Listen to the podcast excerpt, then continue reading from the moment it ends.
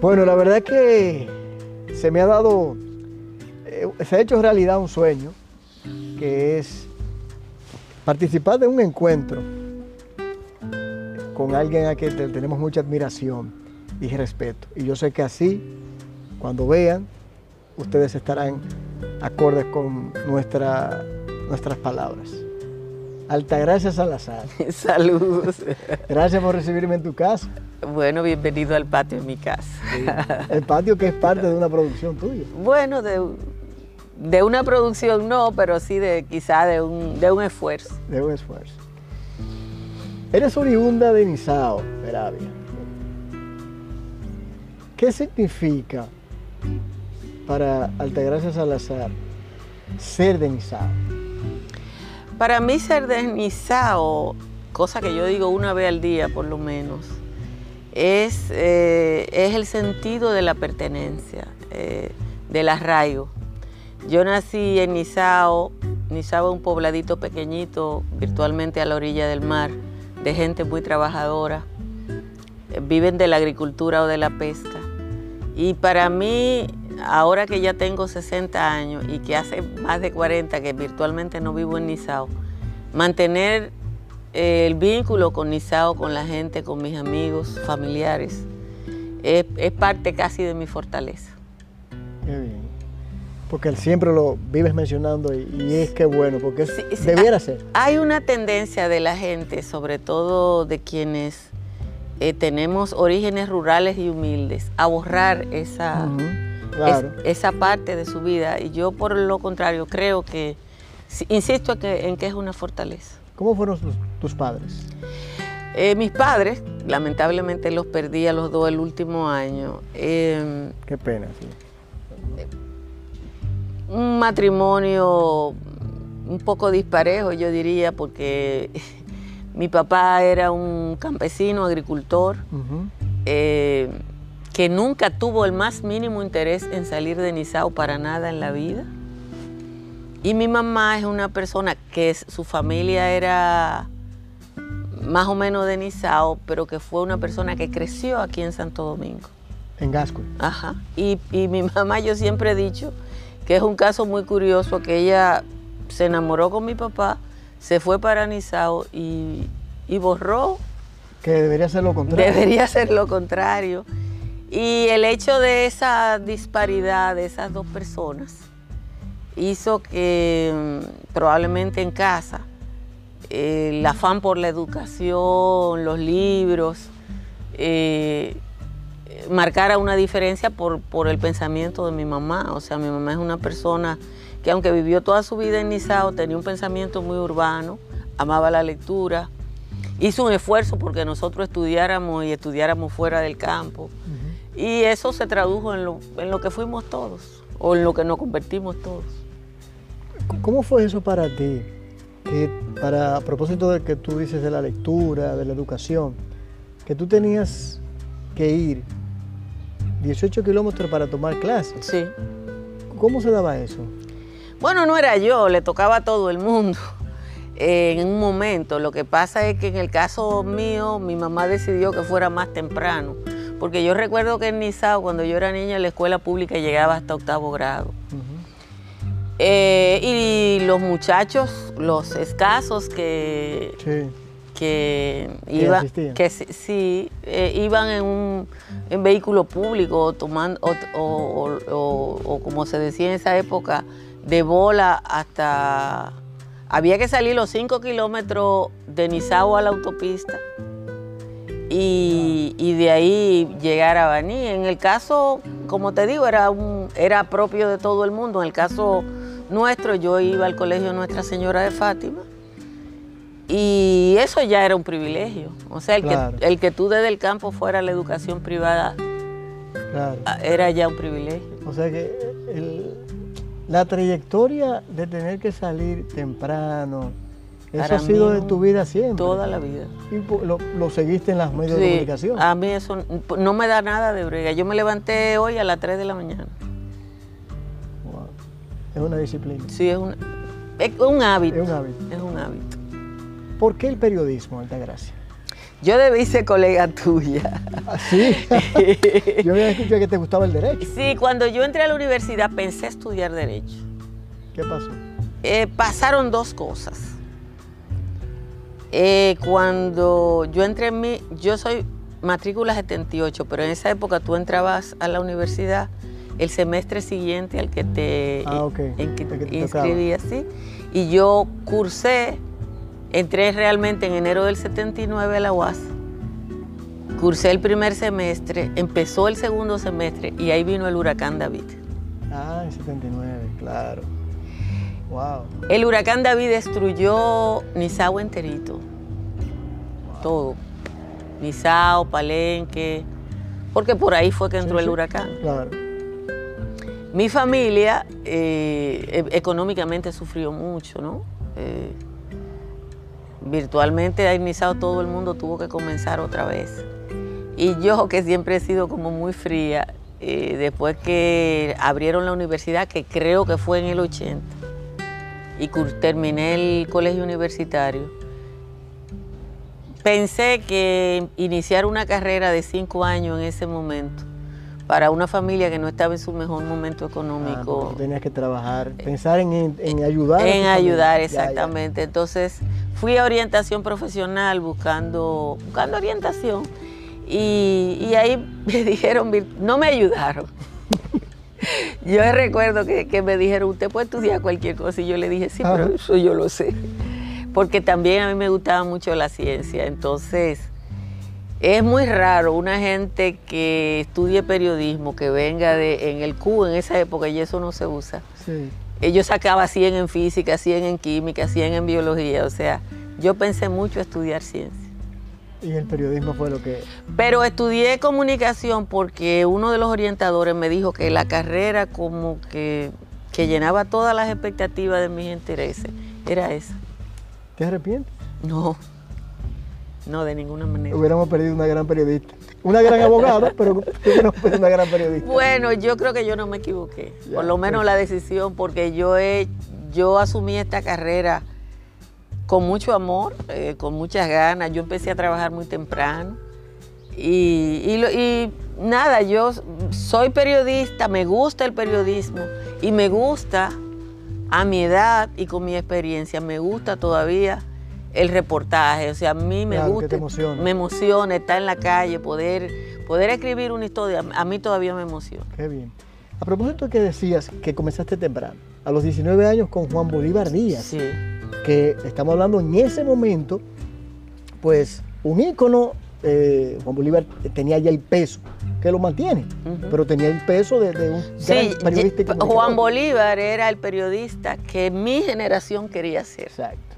Correctamente, correctamente. Entonces, ¿Y qué fue para ti eso?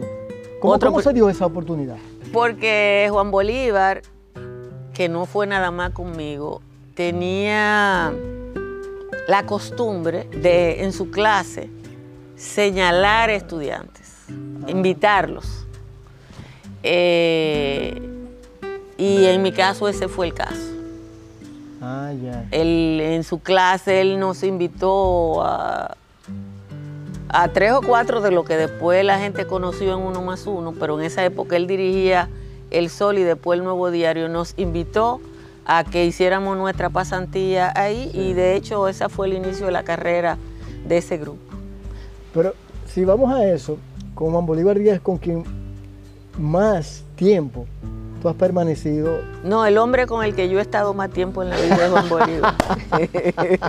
es de verdad. Ay, Dios. Es de verdad. Si, si, tú miras mi teléfono, el último teléfono que yo marqué ahora fue el de Juan Bolívar. Eh, eh, o sea. Eh, Está buena. o sea, es una persona que, en términos.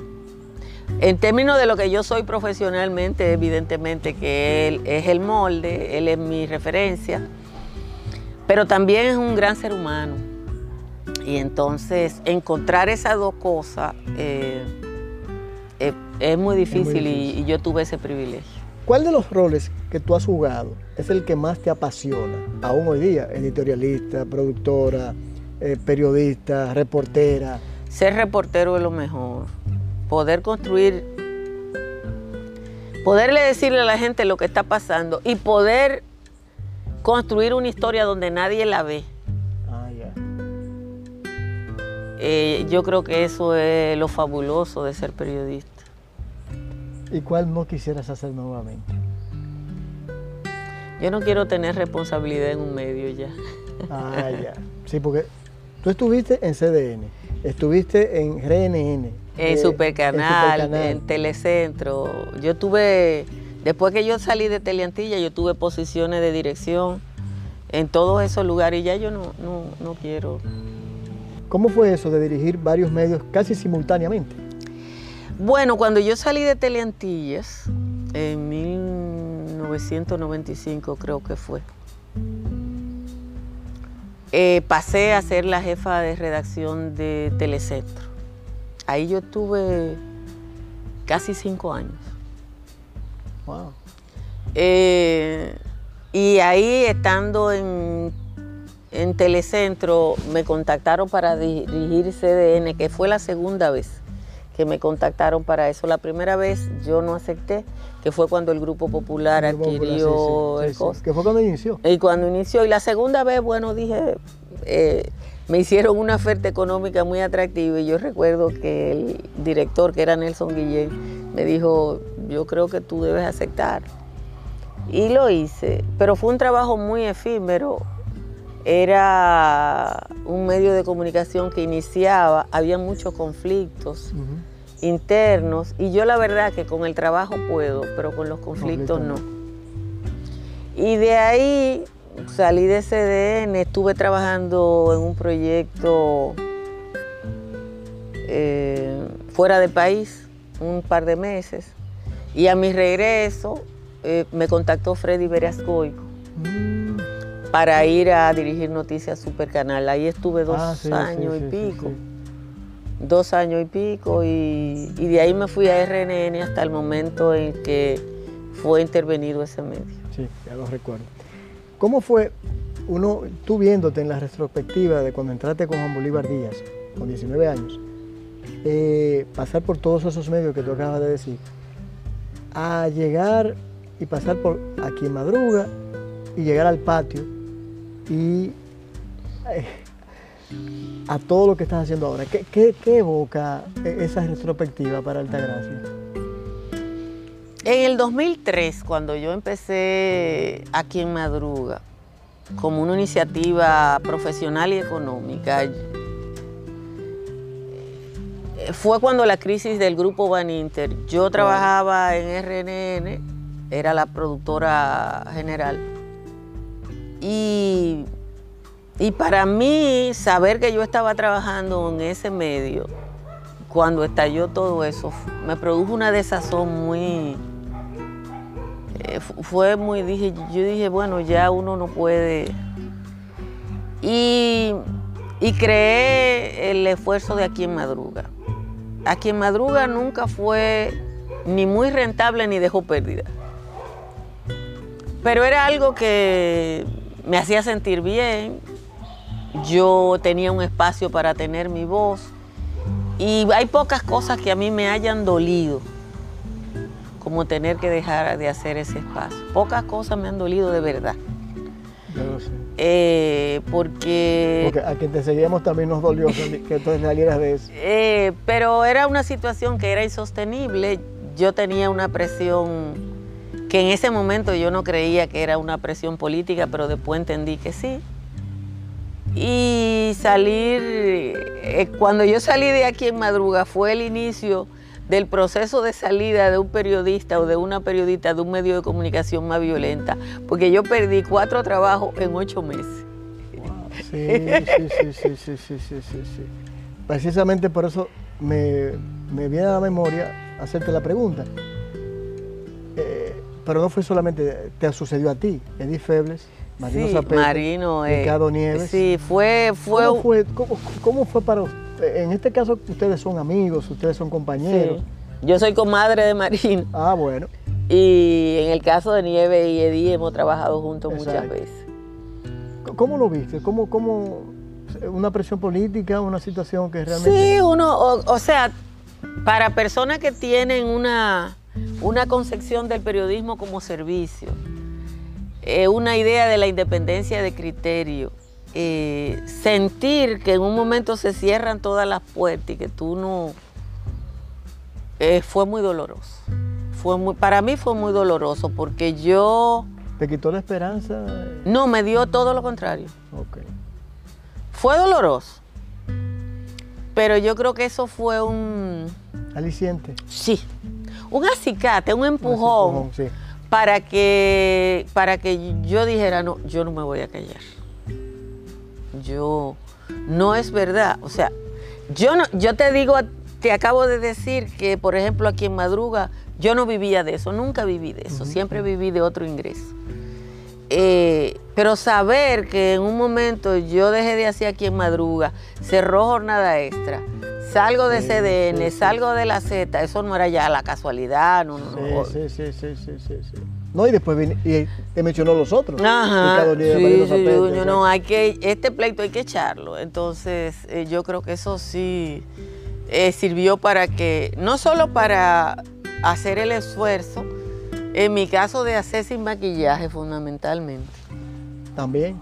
Porque yo dejé de hacer aquí en Madruga y salgo de CDN y yo lo que hice fue que prendí el celular y, me lo puse ahí con una cosa. Y puse, aquí estoy yo sin maquillaje. Y ahí nació. Y ahí nació. El nombre lo registró eh, Carolina Santana. Yo no, tengo, yo no tengo visión de negocio, de nada, nunca la he tenido. Y después que todo el mundo conocía sin maquillaje, Carolina me dijo, Morena, ¿y tú registraste ese nombre? Y yo le dije, no. Y me dice, no. Me dijo, pero tú eres loca. Le digo, yo no. Y ella lo hizo. Pero eh, yo creo que eso no, eso, eso fue un empujón. ¿Cómo, ¿Cómo es resultado para ti? Porque no todos de tu generación y más adelante han podido aclimatarse o han podido adecuarse a trabajar con la tecnología. ¿Resultado difícil? ¿Se te ha hecho bien? No, no, es para, yo me he sentido muy cómoda. Okay. Yo me he sentido muy cómoda. Y eso se nota, eso es lo que se nota, de verdad. Yo me he sentido muy cómoda, yo, y he tenido mucha ayuda. Y eso lo digo siempre. O sea, yo empecé a hacer sin maquillaje hoy, con el teléfono, y dos semanas después alguien me dijo, no, si lo hace de esta manera, con la computadora y una camarita, es mejor. Y yo empecé a hacerlo así. Y después fui evolucionando con la ayuda de gente que yo ni conozco. Que yo no conozco, o sea...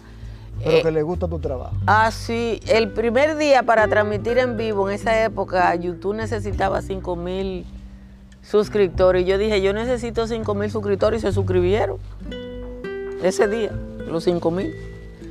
Y después, eh, jóvenes, yo también me ha ayudado mi vínculo con, la juventud, o sea, yo, yo siempre he estado muy cerca de los jóvenes. Los muchachos me fueron enseñando a usar esta plataforma, esta otra plataforma, aquella plataforma, cambiar de esto. Yo he cambiado de plataforma cuatro o cinco veces. Eh, todo eso yo lo he aprendido y me ha sido relativamente fácil. Qué bueno. Gracias. Vamos a una pausa para seguir en el próximo bloque conociendo un poco más de la valiente, la respetada periodista y comunicadora dominicana.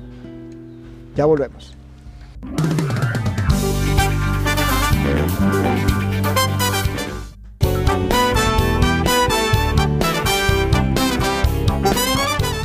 Volviendo en esta parte Altagracia, un poquito atrás, ¿qué resultó para ti la muerte de tu hermano mayor? Bueno, es el primer contacto con el dolor. Eh,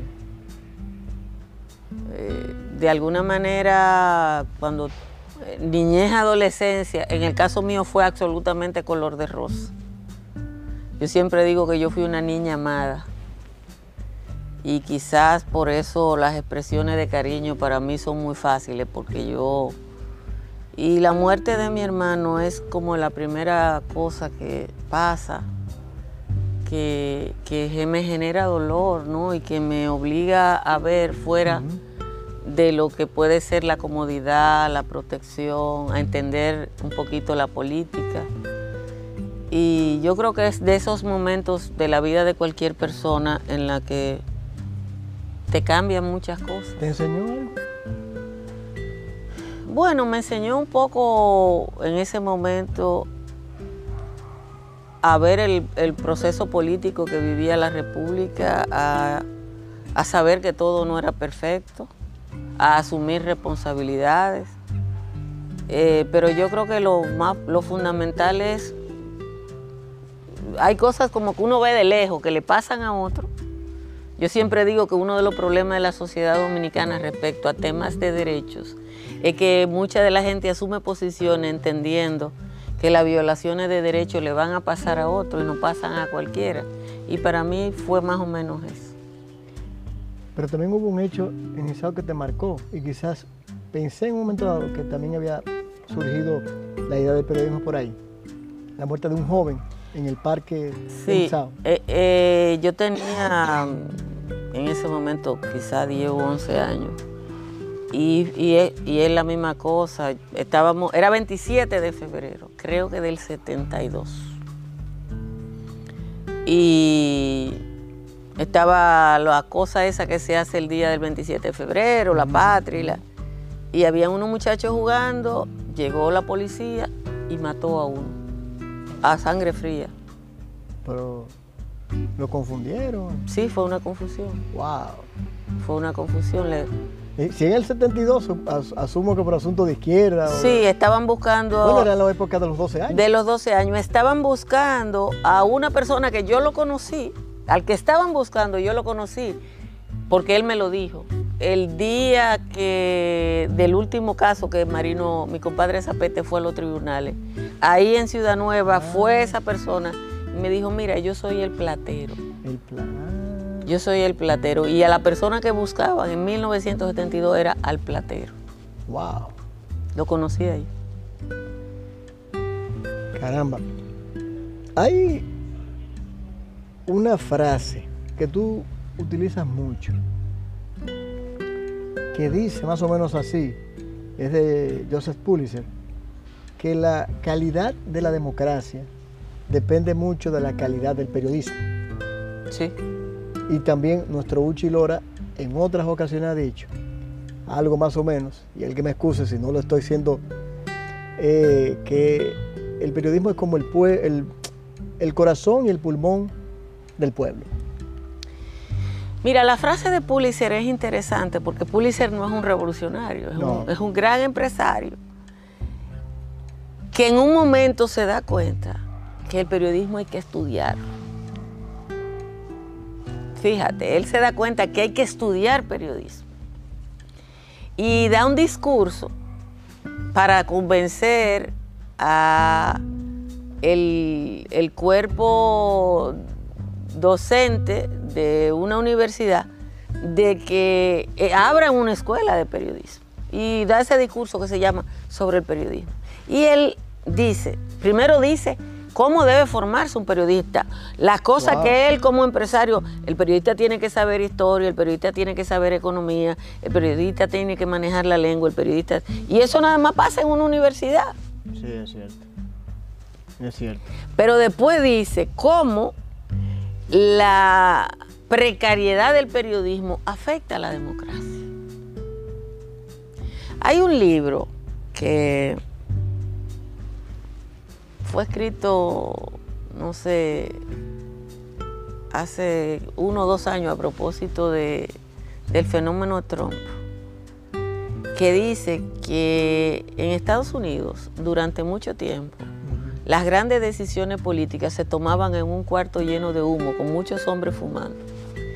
Y, destaca como la presencia de los medios de comunicación es lo que obligó a los dos partidos políticos, a las primarias, al proceso de selección. Y aquí es lo mismo. El periodismo eh, se dice es el perro guardián de una democracia. El periodismo está para señalar las cosas malas. A veces tú te encuentras, a mí antes eh, me decían hace dos o tres años, la gente del gobierno. Pero esta mujer no encuentra nada bueno. Es que lo bueno no está para decirlo yo. Lo bueno son notas de relaciones públicas. Las noticias son las malas. Sí. verdad. Entonces, el periodista está para señalar la pus que tiene una sociedad. Y cuando el periodista no hace eso, no hace nada. Bueno, si hablamos de eso, ¿qué tal el periodismo dominicano? Yo creo, de hoy. de hoy, yo creo que el periodismo dominicano está en un proceso de cambio. La mayoría del periodismo se adocenó en, el, en los gobiernos del PLD, en ese proceso del 2006 al 2020. Fueron 14 años de, de depauperación, no solo desde el ámbito político, sino desde el ámbito del empresario, porque lo que pasó y eso es muy importante que la gente lo entienda. Yo no responsabilizo de la crisis del periodismo, nada más los periodistas que buscaron otro trabajo y se comprometieron. No, el periodista que ganaba 15 mil pesos en una redacción y en el gobierno le ofrecían 75 o 100, aceptaba el trabajo, pero en el medio nunca le compensaron. Lo malo, lo malo que pasó es que además de darle el, empleo, le exigieron que no debió ser, porque el trabajo es un derecho. ¿Qué nos falta? Yo estoy contenta con lo que pasa en los medios de comunicación con los periodistas jóvenes. Con lo, hay una cantidad de gente talentosa eh, en los medios que está haciendo el balance con la improvisación mediática. Uno de los temas que tenemos y que le hace daño a la sociedad es la incursión de mucha gente que es opinadora en, la televisión, en la radio, en las redes sociales y que dice, como dice Di Feble, que esa frase no es mía, dice lo que le sale de la barriga. A mí me da mucha brega expresar un punto de vista porque yo necesito eh, fundamentar todo lo que digo. Pero hay una cantidad de gente diciendo cosas sin fundamento, porque dice lo que quiere decir, eh, que hay que superarlo. Y por suerte yo creo que hay mucha gente con talento, joven, que está haciendo, que está haciendo lo propio. Que está haciendo lo que hay que hacer. ¿Cómo fue para ti, madre soltera o madre, como me dijo una coronel en estos días. No, yo soy madre. soy madre. Eh, bueno, el que... dos hijos, dos hijas, ¿verdad? Pero entonces, por el trabajo que tenías y la responsabilidad, no disfrutaste real efectivamente tanto esa labor de madre. ¿Cómo fue para ti y tus hijas? Fue muy difícil. Yo tengo un hijo, una hija. Ah, ok, un hijo, perdón. Y unas sobrinas mellizas. Ah, ahí fue que me confundí. Eh, mira, fue difícil, sobre todo cuando estaba más chiquito. Fue doloroso. Eh, yo siempre digo que en los primeros cinco o seis años de vida de mis hijos yo no lo vi dormirse. claro. Yo no lo vi dormirse. Y hubo un momento en que no lo veía ni dormirse ni despertarse. Cuando, cuando yo trabajaba en uno más uno y era la jefa de redacción de, de Teleantillo. O sea, el que cierra y abre. Claro, claro. Pero eso que era doloroso para mí, yo siempre comí con mis hijos. O sea, yo sí creé un mecanismo de, de, cómo, compartir, de, cómo, compartir. estar ahí. Eso, sin embargo, generó eh, en ellos eh, una solidaridad con su mamá que... lo, pudieron entender. Absolutamente.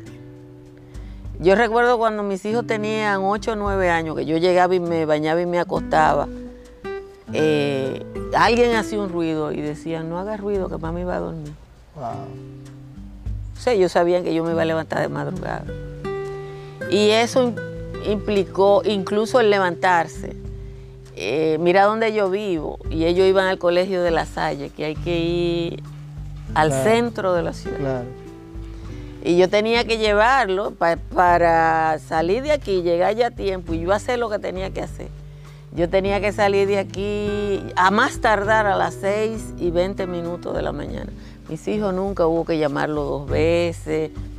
Ellos estaban listos porque ellos sabían que había que irse. O sea que cuando tú hacías aquí madruga en su momento, tú tenías que volver para la casa y, y llevarlo. Wow. ¿Qué, ¿Cuál es? Hay dos cosas. ¿Cuál ha sido, tú entiendes, el mejor mensaje a tus hijos? ¿Y cuál ha sido el aporte del Altagracia Salazar al periodismo dominicano? Con mis hijos yo creo que ellos tienen un sentido de la responsabilidad.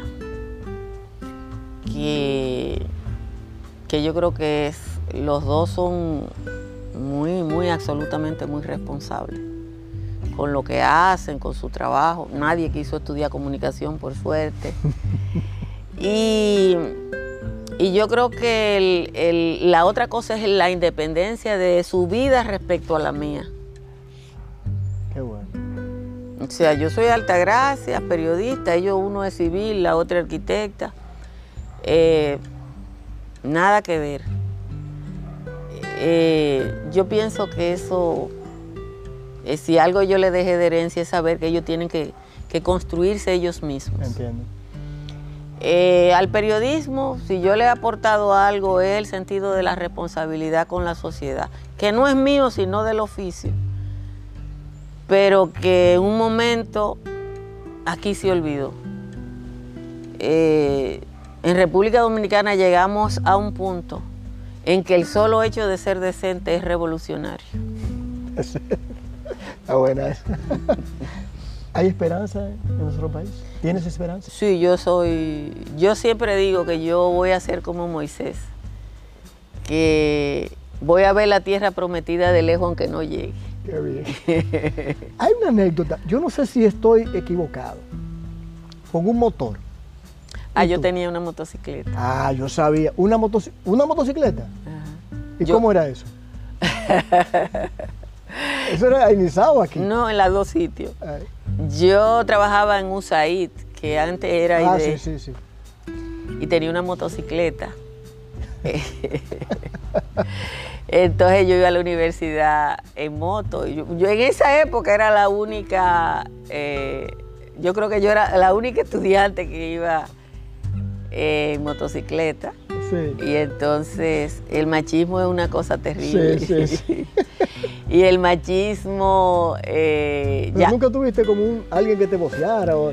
De todo. en un país como este. Sí, no, yo tengo una anécdota muy buena. Yo tenía el pelo muy largo. Sí. Entonces, eh, nada, yo tenía el pelo largo y tenía un, casco, entonces yo me acomodaba el pelo para, que, para ponerme el casco. Y entonces, eh, un día eh, iba saliendo y, me dio mucho calor y me quité el casco para que el cabello respirara. Y un tipo se quedó mirándome y yo lo y, y él me siguió hasta donde yo iba, kilómetro y kilómetro. Y, cuando llegamos a donde yo iba, me dijo, mujer del diablo. Ah, ese tipo se molestó porque yo iba en una motocicleta y él quería ir detrás de mí, yo no lo dejé. Y él mujer del diablo. Mujer del diablo. Está buena eso. Yo debía tener 20 o 22 años por ahí. Altagracia, me he preguntado, siempre que te he visto en medios de comunicación, cómo tú describes y defines cada lugar del país. Y entonces me puse a investigar, y es que estando en la UAS, tú no lo llegaste a, conocer como periodista, sino como cocinera. ¿Cómo se dio eso? Yo era estudiante de comunicación y mi mejor amiga eh, es doctora en botánica. Y en esa época era estudiante de biología. Y el equipo de investigación de la Universidad Autónoma de, eh, Santo Domingo en ese momento viajaba todas las semanas a un lugar del país. De hecho, tú tomas un libro que fue editado por el grupo León Jiménez oh, y cada uno de los reportajes que están publicados ahí, escritos por el profesor Felicervio Ducodrey, son el resultado de uno de esos viajes. Wow. Y es el país completo. Entonces, ese grupo salía toda la semana. Eh, Ducodrey, Marcano, el profesor Cicero, Sisto Inchaustic, Ivonne Arias. Marcano? El profesor Marcano, claro. Ah, bueno, pero así se llama el, el botánico de allá de Sí, de el profesor Marcano. Eh, ese grupo salía todas las semanas. eh, a veces iba alguien, el doctor Gay Nakasu, Ujú. Eh, un, biólogo de, de, de San Francisco de Macorís, que era apellido Sánchez, Benito Monción. Era un equipo que a veces cambiaba. Entonces yo para poder acompañarlo, yo no era nada, yo decía, "Yo- yo cocino. Porque ese grupo eh, viajaba con condiciones a veces muy difíciles para hacer su trabajo. Y el, el trabajo voluntario de cocinar me permitió viajar con ellos y aprender mucho. Porque no solo es conocer el país, yo tuve ese privilegio de estar viajando con ese grupo de profesionales de la biología y, y de aprender periodismo y biología. Wow. Pero te aprendiste el país entero. ¿eh? Sí. Pero digo, no, en la isla. Yo conozco bastante bien, eh, porque después trabajé del lado haitiano, pero yo tuve el privilegio de esos años en la universidad, después mi vínculo con el movimiento campesino independiente, muchos lugares también yo llegué porque había asociaciones, porque había esto, porque había lo otro, y realmente yo me precio de conocer absolutamente la República Dominicana, pueblo a pueblo. Qué bien. ¿Qué tal, qué tal la, la situación actual del país? ¿Cómo lo ves? ¿Cómo actos de corrupción? ¿Cómo ves el trabajo del Ministerio Público? Eh, ¿Es realmente Mira, yo creo que nosotros nos estamos estrenando en, en un momento histórico. Pensar que íbamos a tener tres generales presos no era un fenómeno que nosotros creíamos posible hace un par de años. No, de- del último que nos recuerda es Cuervo Gómez. Y de Es- eso hace mucho De tiempo. eso hace mucho tiempo. Pero yo voy a decir una cosa. Una de las cosas que, que está pasando en este momento es que, que hay una parte de la población que está sorprendida y hay otra parte de la población que está preocupada. Ajá. Y entonces yo creo que también nos estrenamos en eso, en, en que haya gente que sabe que puede ir preso. O sea que ya la impunidad no es un hecho generalizado. Ahora te voy a decir otra cosa. Ajá. Y lo dije ayer o antes de ayer. Ajá. Quienes tuvimos durante años hablando de la corrupción en la administración pública, no teníamos la menor idea de lo que estábamos hablando.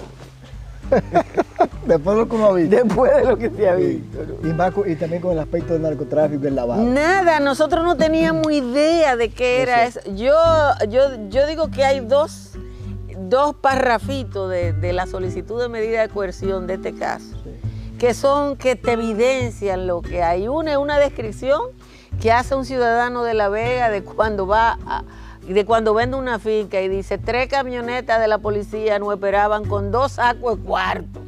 Sí. Sí.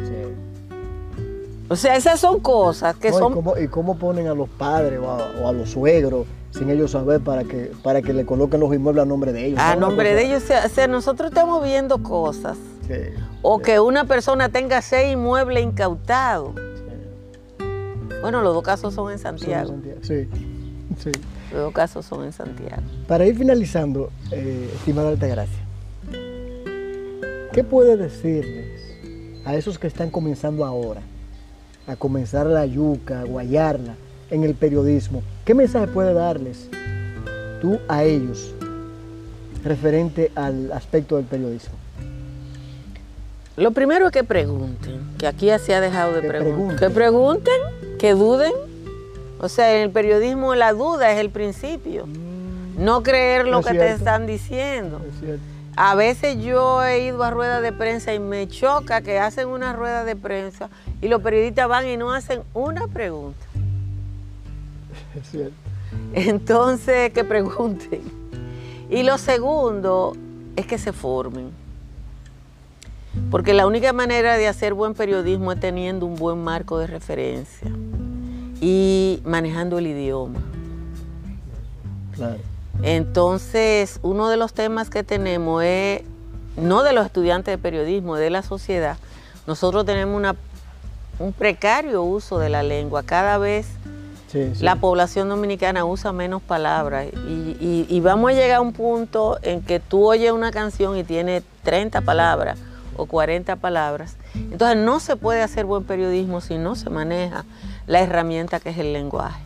Entonces yo creo que con, con un- una buena lectura y, y el deseo de preguntarse puede ser el mejor periodista del mundo. Qué bueno. Altagracia, agradecidos del tiempo, de permitirnos estar aquí en esta, en esta belleza y, y lugar de paz, que es tu hogar.